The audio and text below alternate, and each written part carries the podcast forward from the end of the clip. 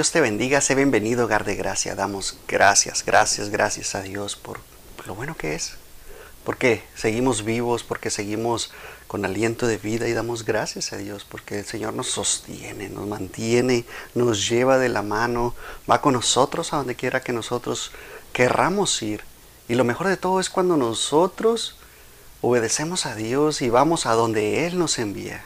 Así como dice la palabra, heme aquí, envíame a mí.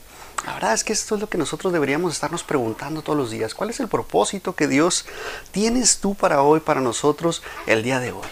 Y solamente, como te decía, el que me sostiene, ¿verdad? El que nos sostiene que siempre nos lleva de triunfo en triunfo, de victoria en victoria, porque mayor es Él, mayor es Él que está en nosotros que el que está en el mundo. Y damos gracias a Dios.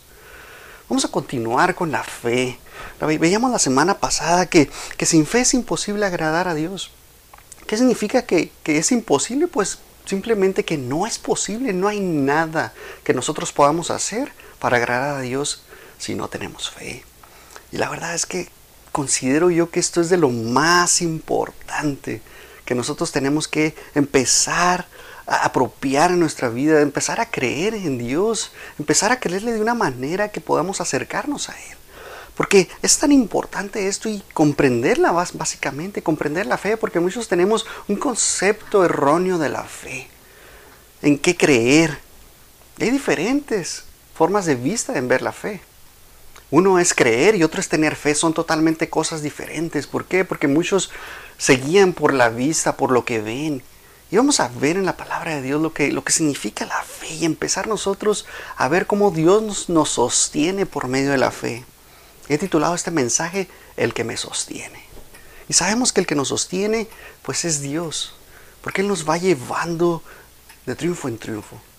Y vamos a ver otra vez el versículo base que hemos estado tomando, lo vamos a seguir tomando para irnos apropiando de Él y empezar a entenderlo de una manera diferente. Mira lo que dice Hebreos 11:6. Pero sin fe es imposible agradar a Dios, y como te decía que es imposible, pues que no hay nada que nosotros podamos hacer. Esto significa que no hay ninguna otra manera que nosotros agrademos a Dios. No hay, no la hay. La palabra de Dios es explícita, es clara, que no podemos nosotros agradar a Dios si, si nosotros no tenemos fe. Y luego nos dice, porque es necesario que el que se acerca a Dios crea que le hay. Y la verdad es que cuando nosotros obedecemos ah, el mandamiento básico, que amemos nosotros a nuestras esposas. Maridos, amen a vuestras esposas. La verdad es que si tú no amas a tu esposa con fe, no vas a agradar a Dios. Entonces tenemos que verlo ahora, aplicarlo de, la otra, de otra manera, que para poder tú agradar a Dios tienes que amar a tu esposa. Tienes que obedecer, tienes que ser un siervo en tu trabajo, tienes tú que ser fiel. No va a haber motivación alguna, no hay nada que tú hagas si no tienes fe. Primero tiene que haber fe en tu vida para que tú puedas agradar a Dios. De esa manera agradar eh, en todo momento, por ejemplo, a tu esposa, que la ames con todo tu amor, con todo tu corazón. Porque lo primero que haces es que tú dices, amo a mi esposa porque quiero agradar a Dios. No voy a adulterar porque quiero agradar a Dios y de esa manera amas a tu esposa. No le vas a contar mentiras porque quieres agradar a Dios primeramente, entonces haces todas estas cosas primero agradando a Dios. Primero agradando a Dios es lo que tú tienes que hacer. Agradar a Dios en todo momento. Tú vas a la iglesia y das tu ofrenda porque quieres agradar a Dios. Eso es lo que tú haces. Agradar a Dios en todo momento. Siempre, siempre detrás de nuestras acciones, detrás de todo lo que hagamos, tenemos que agradar a Dios con todo lo que hagamos. Todo lo que tú hagas tienes que hacerlo como si fuera para Dios, dice la palabra. Si no está la fe detrás de todo esto, detrás de todas nuestras acciones, va a ser imposible que tú agrades a Dios. Por lo tanto, tenemos que hacerlo de la mejor manera. Y la palabra imposible pues significa que no hay posibilidad de agradar a Dios. No hay otra manera. Y mira lo que nos dice el Espíritu Santo en, la parte siguiente del versículo. Porque es necesario que el que se acerca a Dios crea que le hay. Y la verdad es que ¿cómo te puedes acercar a Dios? ¿Qué una, ¿Cuál es la manera que te puedes acercar a Dios? Pues el Espíritu Santo nos lo está revelando aquí. Creyendo que existe. Esa es la manera que tú te puedes acercar a Dios. Cuando tú te acercas a Dios y estás en medio de una tribulación, de un problema, de una tempestad, de una tormenta, y tú te, acercas a Dios, te tratas de acercar a Dios, obviamente tus emociones están totalmente uh, hechas, hechas revuelo, ¿verdad? Estás para todos lados. Pero cuando tú te acercas a Dios y empiezas a orar con Él y empiezas a platicar con Él, sucede algo diferente. Algo es transformado en tu vida, algo cambia en tu vida. Y la verdad es que no hay nada mejor que ponerte en las manos del Maestro. Padre, te damos gracias, Señor, por tu palabra, Señor. Gracias, Señor, porque tu palabra es buena, Señor. Porque tu palabra, Señor, viene y trae revelación a nuestra vida, Señor. Cada vez que vamos y entendemos tu palabra, Señor, revelación viene, Señor, por medio del Espíritu Santo. Gracias, Señor, porque la has dejado para nosotros, para nosotros ser instruidos, Señor, en tus caminos, en tus principios, en tu camino, Señor, y damos gracias. Padre, que esta palabra, Señor, sea edificación y bendición, Señor, para cada uno de nosotros, Señor. Que podamos nosotros recibirla y atesorarla en nuestro corazón. En el nombre de Cristo Jesús. Amén. Gracias a Dios por su palabra, que es buena. Y como te decía, cada vez que nosotros nos acercamos a Dios, como en este momento que acabamos de hacer, para que el Señor nos revele y nos muestre cuál es su voluntad, cuál es el propósito que Él tiene para nuestras vidas. Y si nosotros nos acercamos a Dios y en ese momento de tribulación oramos al Señor y nos levantamos y seguimos turbados y seguimos ah, estresados y seguimos pensando que este problema sigue, la verdad, ¿oraste con fe? ¿Tienes la suficiente fe? Yo te recomiendo que vuelvas a orar y que te acerques a Dios y, que sea diferente lo que, lo, que, lo que tú le pidas a Dios, porque muchas veces solo le pedimos, arréglame este problema. Pero mira lo que viene detrás de la fe, de atrás viene detrás de la fe que tú tienes. Viene algo diferente y tú le dices, Señor, gracias primeramente.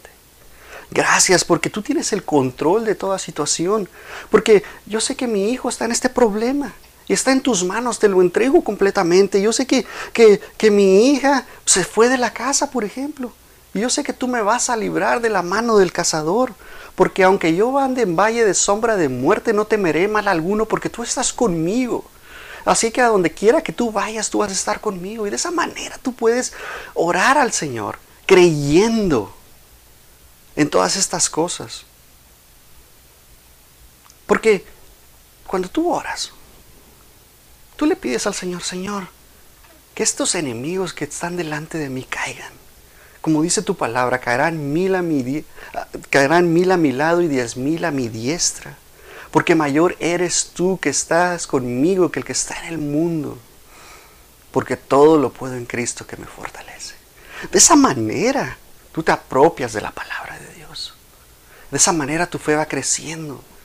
Y cuando tú te levantas después de haber estado hincado orándole al Señor, platicando con Él, conversando, teniendo el devocional todos los días, la verdad es que tú solamente le dices al Señor, gracias por enviar a tus ángeles para que mi pie no tropiece. Gracias por cuidarme bajo la sombra de tu ala. Porque nosotros que moramos bajo la sombra del Altísimo, ¿verdad? Vamos a estar ahí en el abrigo del Altísimo. Él nos va a estar cuidando. Vamos a estar guardados. Y tú te levantas en ese momento, después de orar, y crees en Dios. Esta es la manera en cómo el Espíritu Santo viene y nos revela que creemos en Dios, que creemos en sus promesas. Y la verdad es que nos levantamos de una manera diferente. No estamos angustiados, no estamos con estrés, no estamos deprimidos. No es la misma ansiedad con la cual tenías al principio con la cual vas a salir después. Así que si tú te levantas de esa manera, yo te recomiendo que vuelvas al Señor. Que vayas y, te inclines, inclines tu rostro para que tú puedas agradar a Dios con tus acciones. Y que el Señor te dé una paz que sobrepasa tu entendimiento. Detrás de la oración, detrás de cada problema, tú le entregas esos problemas al Señor y Él va a estar contigo. No te va a dejar ni te va a desamparar. Él va a estar contigo caminando en todo momento. Como lo hizo con Moisés, como lo hizo con Josué, con todos. Estuvo el Señor y está contigo y damos gracias a Dios. Entonces, además de todo esto, de que tú sabes y que tú crees en Dios y que tú te acercas a Él, hay algo precioso detrás de todo esto. Dice la palabra que Él es galardonador de los que le buscan. Entonces, si detrás de todas tus acciones, si detrás de todo lo que tú haces, tú debes de creer con todo tu corazón que el Señor te va a recompensar. Eso es lo que significa galardonador. Te va a recompensar. Él, es, Él te va a recompensar por todo lo que tú hagas. Así es un vaso de agua, créeme. Dios no se va a olvidar de todas tus acciones, de todo lo que tú hagas, no se va a olvidar. Porque Él es omnipresente, Él está en todas partes, Él está viendo todo lo que hacemos. Él es omnisciente. Y como te decía, por cada acción que tú hagas, vamos a ver cosas que tú puedes ver a través del Señor.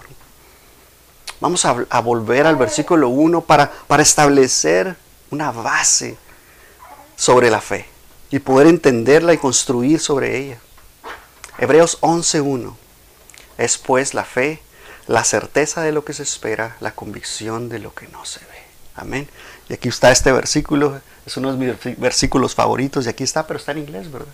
Hebreos 11.1, ah, la, la, fe.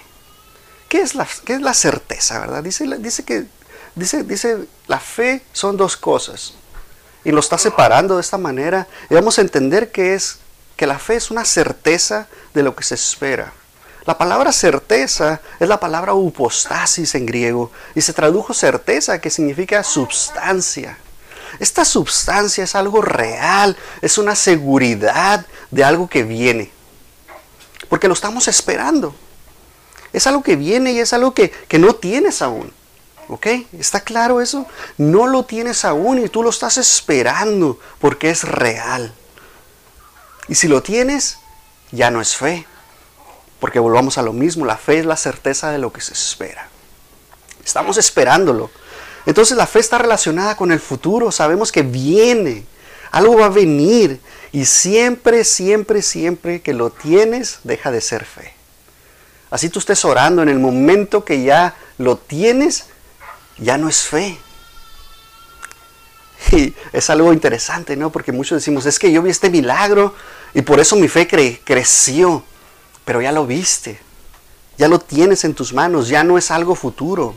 Entonces tenemos que empezar a entender estas cosas, que, la fe es algo que es futuro, que es algo que, que no es real en ese momento, pero que va a venir. Y tienes tú esa certeza, esa convicción total. Por ejemplo, no tienes trabajo. No has tenido trabajo por una semana, quizá por un mes, pero tú estás seguro que Jehová es mi pastor y nada me faltará. Tú estás confiado completamente que Él te va a, sostener, que él, que, él, que él, mientras tú estás orando, tú te dedicas a leer la palabra, tú te alimentas de la palabra, tu fe va creciendo porque te vas apropiando de esta promesa que Dios tiene para ti. Y en medio de todo esto tú tienes la certeza de que el Señor te va a cuidar, que no te va a dejar ni te va a desamparar. Y es una seguridad total que viene a tu vida. Entonces, podemos entender esto. Por ejemplo, tu hijo se salió a las drogas y tú sigues orando por él, tú sigues orando, tú no paras de orar por tu hijo. Tu hija, como te decías, por ejemplo, se fue de la casa. Tú sigues orando por tu hija porque se fue de la casa. No tienes trabajo, tu matrimonio se está destruyendo, se está derrumbando. Pero tú vuelves y volteas a ver las promesas. Y la palabra de Dios es tan clara que dice, yo no tengo trabajo, pero tú eres justo, tú eres fiel y justo, ¿verdad? Y la palabra de Dios dice que no hay justo desamparado que mendigue pan. Y damos gracias a Dios por ello. ¿Por qué? Porque el Señor voltea a ver todas estas cosas. Y cuando tu fe va creciendo, tú vas a obtener el galardón. Porque tú crees en Dios. Tú vas a obtener esa promesa que Él te dio y te va a sacar adelante. Dice la palabra de Dios que, que, tenemos que entender todas estas cosas. Y una vez que entendemos que la convicción es algo que no hemos visto, ¿verdad?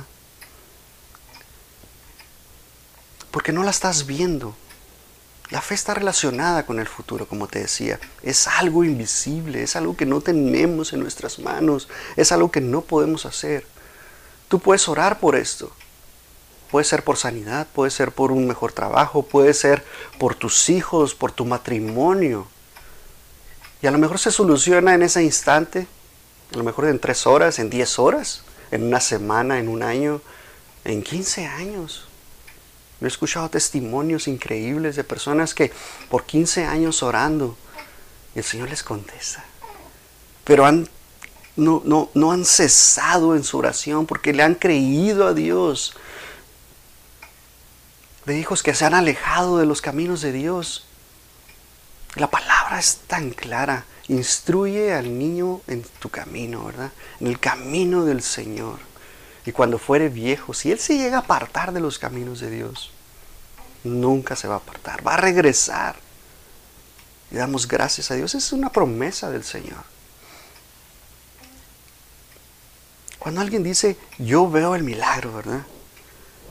Ver es lo opuesto, es la antítesis, es, es lo contrario a la fe. Porque tú no puedes verlo. Si lo estás viendo, deja de ser fe, es totalmente contrario. Primero tenemos que creer para poder ver. Es lo que nos enseña la palabra de Dios. No es ver para creer, es todo lo contrario a lo que hace el mundo. Para que tú puedas ver la gloria de Dios manifestada en tu vida, primero tienes que creer a Dios para después ver la gloria de Dios. No hay otra manera. La, es la fe, es la certeza, es una seguridad que esperamos y es una convicción de algo que nosotros aún no vemos. ¿Y la certeza quién nos las da? Esa es la pregunta que te quiero hacer el día de hoy.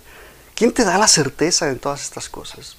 Porque necesitamos una certeza, necesitamos saber por qué Dios nos va a entregar esto. Y tenemos esta convicción. Por lo tanto, la Biblia, la palabra de Dios es la que nos da esta certeza. Para poder nosotros apropiarnos de todas las promesas que Dios tiene para nosotros. Porque tú no vas a, creer si no has leído lo que Dios tiene para ti. Dios tiene tantas cosas para nosotros. Porque solo, solamente en la Biblia vamos a poder encontrar todas estas promesas futuras para cada uno de nosotros. Dios dice, si tú siembras escasamente, vas a cosechar escasamente. Si tú siembras abundantemente, vas a cosechar abundantemente. Y no solamente está hablando de dinero, porque siempre usamos este, este, este, esta palabra para, para el dinero. Y no es eso. Si tú siembras amor, vas a cosechar amor. Si tú siembras odio, vas a cosechar odio. Si tú siembras gozo, vas a cosechar gozo de los demás. Es una ley inexorable de la palabra de Dios todo lo que tú siembres vas a cosechar. No puedes tú hacerlo. Si tú amas a tu esposa, a tu esposo como Cristo amó a la iglesia, no te imaginas las bendiciones que Dios tiene para tu vida. Pero si tú haces todo lo contrario, simplemente no vas a tener las bendiciones que Dios tiene para tu vida, para tu matrimonio. De la misma manera en tu trabajo, si tú, si tú ah, estás viendo todas estas cosas para tu trabajo, las bendiciones económicas en tu negocio, si tú no lo haces creyendo en Dios, si tú no estás buscando hacer la voluntad de Dios, si tú no tienes fe en la palabra de Dios, créeme que no vas a ver esas bendiciones. ¿Por qué? Porque tienes desconocimiento total de las bendiciones que Dios tiene para tu vida. Antes tienes que creerle a Dios y poner en práctica todas estas cosas, poner en acción lo que Dios te dice en la palabra, para que tú puedas crecer, para que tu fe vaya de aumento en aumento todos los días. La certeza nos las da la Biblia, la palabra de Dios.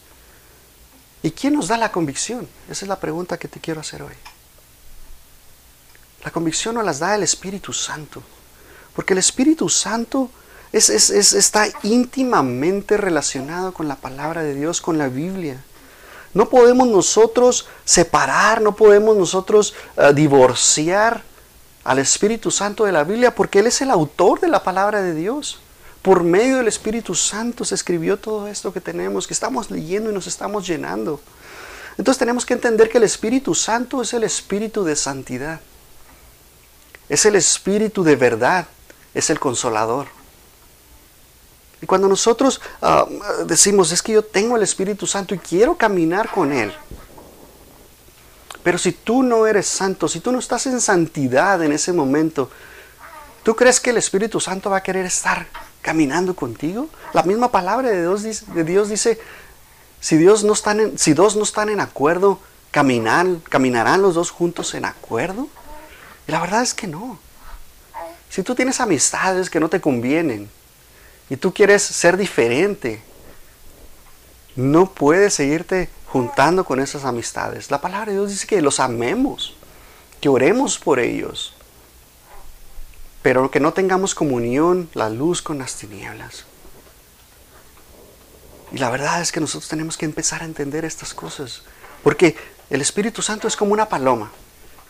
No sé si tú has alguna vez has tratado de agarrar una paloma que está ahí comiendo. En cuanto te detectan, en cuanto sienten que te vas a acercar, ellas vuelan. Así es el Espíritu Santo. Cuando nosotros estamos en pecado, el Espíritu Santo se entristece, se contrita. De tal manera que, no puede estar ahí. Y muchas de las veces creemos que estamos, que estamos bien con Dios, que el Espíritu Santo está con nosotros, que nos acompaña. Pero la verdad es que cuando nosotros estamos en pecado, no sucede así, andamos en la carne. Andamos caminando en la carne. Entonces la fe está relacionada íntimamente con la palabra de Dios, como te decía. Nuestra fe no puede estar por ejemplo, en un trapo ungido, ¿verdad? No sé si te alguna vez escuchaste hace como 20 años que vendían en la televisión el trapo o el, o el pañuelo bendecido, así se llamaba. Y tú empiezas a ver todas estas cosas. Nuestra fe no puede estar en esas cosas.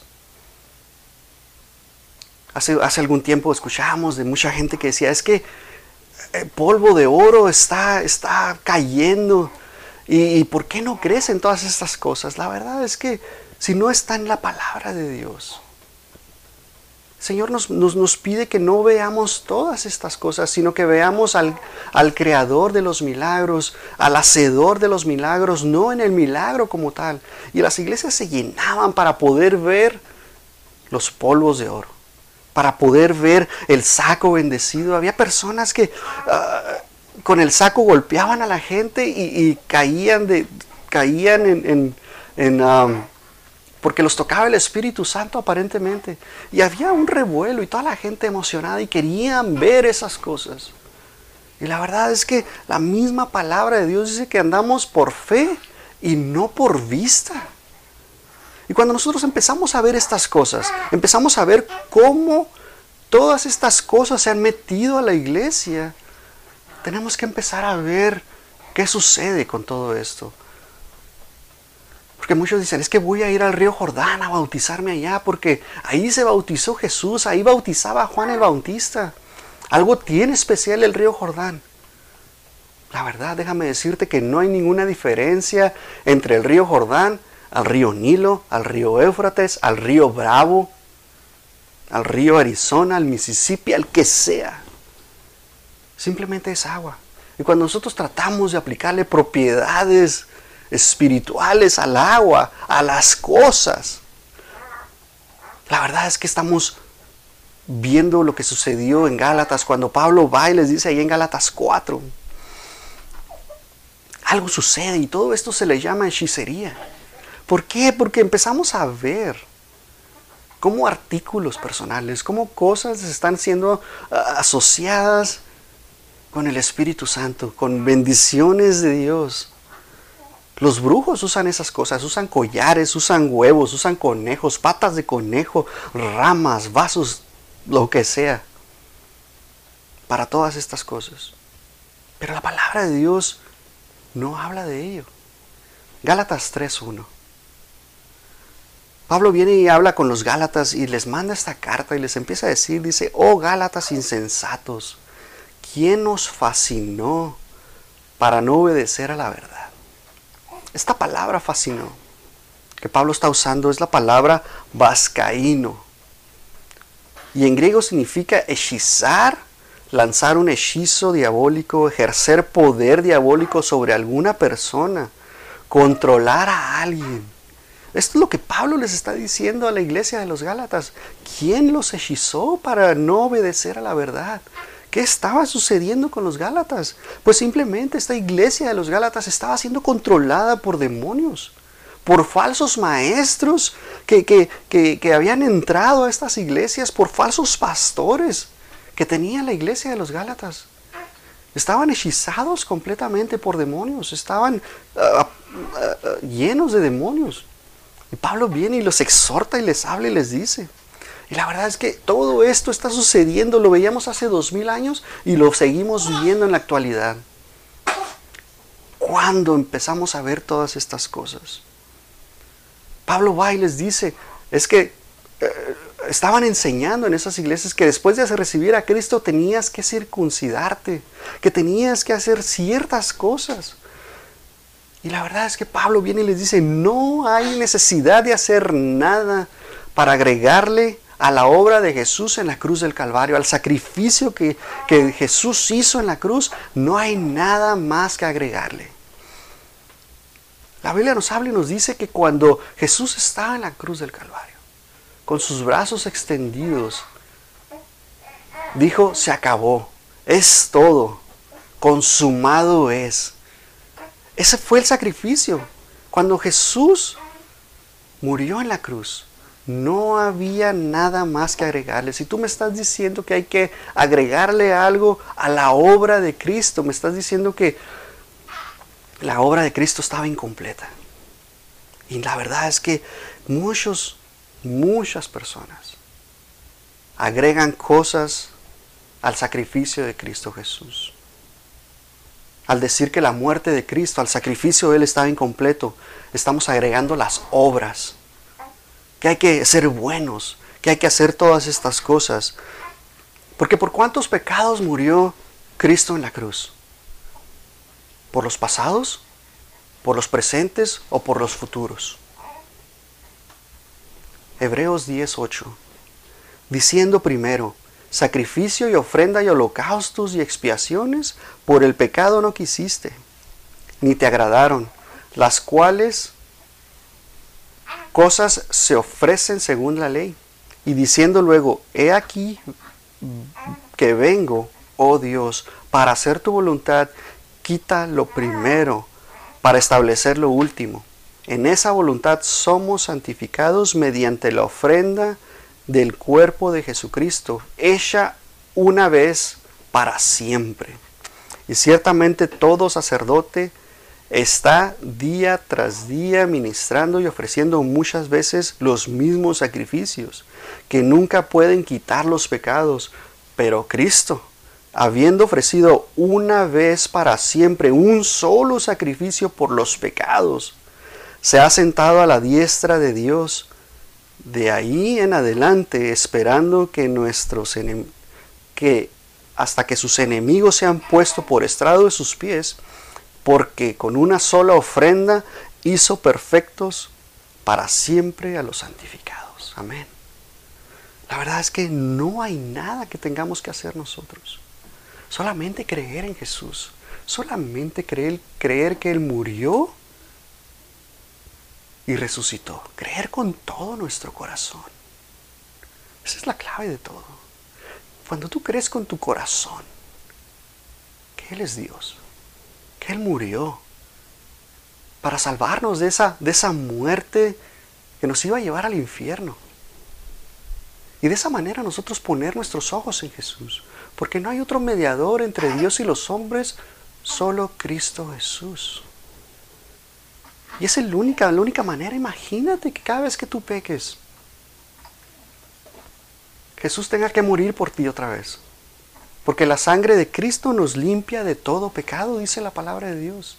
Entonces si pecaste, Jesús tendría que volver a morir para limpiarte de nuevo del pecado. Solamente le damos gracias a Dios porque la gracia de Dios está sobre nuestras vidas creyendo en Jesús. Una vez que nosotros creemos en Él, Él dice, dice la palabra que Él hace morada junto con el Padre y el Espíritu Santo viene y nos sella y nos justifica y nos redime de todo pecado. Mira lo que dice Primera de Juan 5, Primera de Juan 1 del 5 al 10. Este es el mensaje que hemos oído de Él y os anunciamos. Dios es luz y no hay ninguna tinieblas en Él. Si decimos si decimos que no tenemos comunión con Él y andamos en tinieblas, mentimos y no practicamos la verdad. Pero si andamos en luz, como Él está en luz, tenemos comunión unos con otros y la sangre de Jesucristo, su Hijo, nos limpia de todo pecado. Si decimos que no tenemos pecado, nos engañamos a nosotros mismos. Y la verdad no está con nosotros. Si confesamos nuestros pecados, Él es fiel y justo para perdonar nuestros pecados y limpiarnos de toda maldad.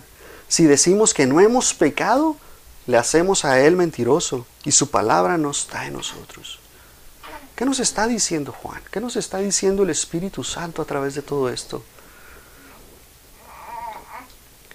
Que nosotros que andamos en luz, no hacemos comunión con las tinieblas. Y aparte de esto nos dice que vamos a pecar.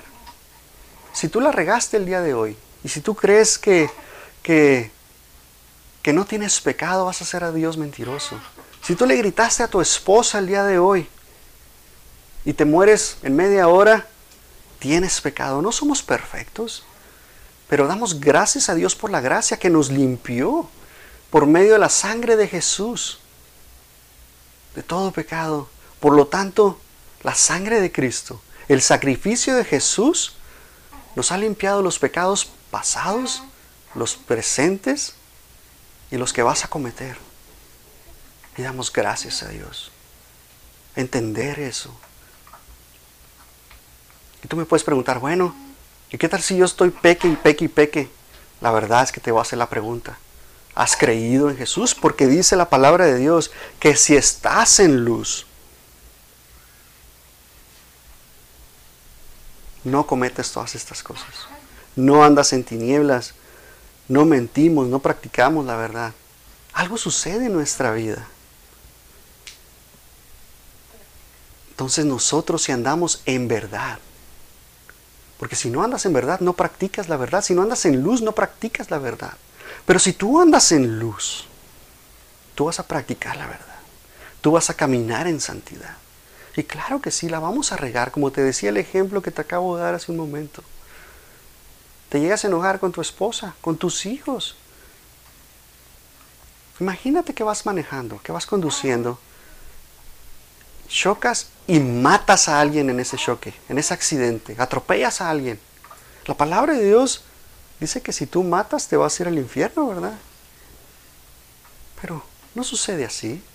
La gracia ante todo. Porque Dios está en tu corazón, Dios ve. Por lo tanto, no hay ningún pecado, no hay ningún pecado que sea imperdonable. Los únicos, el único pecado que es imperdonable es la blasfemia en contra de Dios, en contra del Espíritu Santo. Y nosotros como hijos de Dios no podemos blasfemar en contra del Espíritu Santo. Y damos gracias a Dios. Hay tanto que revisar, hay tanto que hacer. Me gustaría todavía ver un ejemplo um, en el Antiguo Testamento y en el Nuevo Testamento. Hay muchísimo que hay que, hay que, hay que leer, hay que uh, investigar. Y la verdad es que el tiempo se me acabó. Andamos por fe y no por vista. Segunda de Corintios 5, 7. La verdad es que si tú empiezas a caminar a creer en Dios y en sus promesas. Y no en el, las promesas como tales, ¿verdad? Si tú estás buscando el milagro, mejor primero busca a Jesús.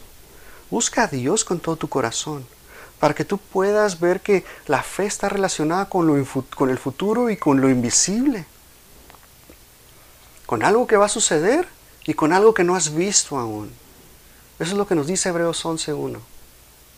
Algo que tú estás confiado, tienes una certeza en tu vida de que va a venir Y cuando lo ves, el Señor ya cumplió o ya contestó tu oración o ya respondió. Y vas de triunfo en triunfo, de victoria en victoria. Tu fe va creyendo. Porque la fe viene por el oír y el oír de la palabra de Dios. Y de esa manera tú te llenas de las promesas, tienes conocimiento de los pactos de Dios para tu vida, de todas las promesas, de todo lo que Él juró que te iba a dar. Y te lo va a dar conforme tú vayas creciendo y tu fe vaya creciendo y tú vayas creyendo más y más en Dios. Padre, te damos gracias por tu palabra, Señor. Señor, a pesar, Señor, de que es hermosa tu palabra, el tiempo se va volando, Señor. Padre, gracias, Señor, porque eres bueno, hermoso, precioso, Señor. Eres Rey de reyes, Señor de señores. Gracias, Señor, por el sacrificio que tú has hecho, por salvarnos, Señor, por llevarnos, Señor, a un nivel espiritual, Señor, diferente. Padre, ponemos en tus manos, Señor, el resto de la semana, dándote gracias, Señor, porque sabemos, confiados estamos, Señor, de que tú estás con nosotros. Envía tus ángeles, Señor, para que nuestro pie no tropiece, Señor. Guárdanos bajo la sombra de tu ala, Señor.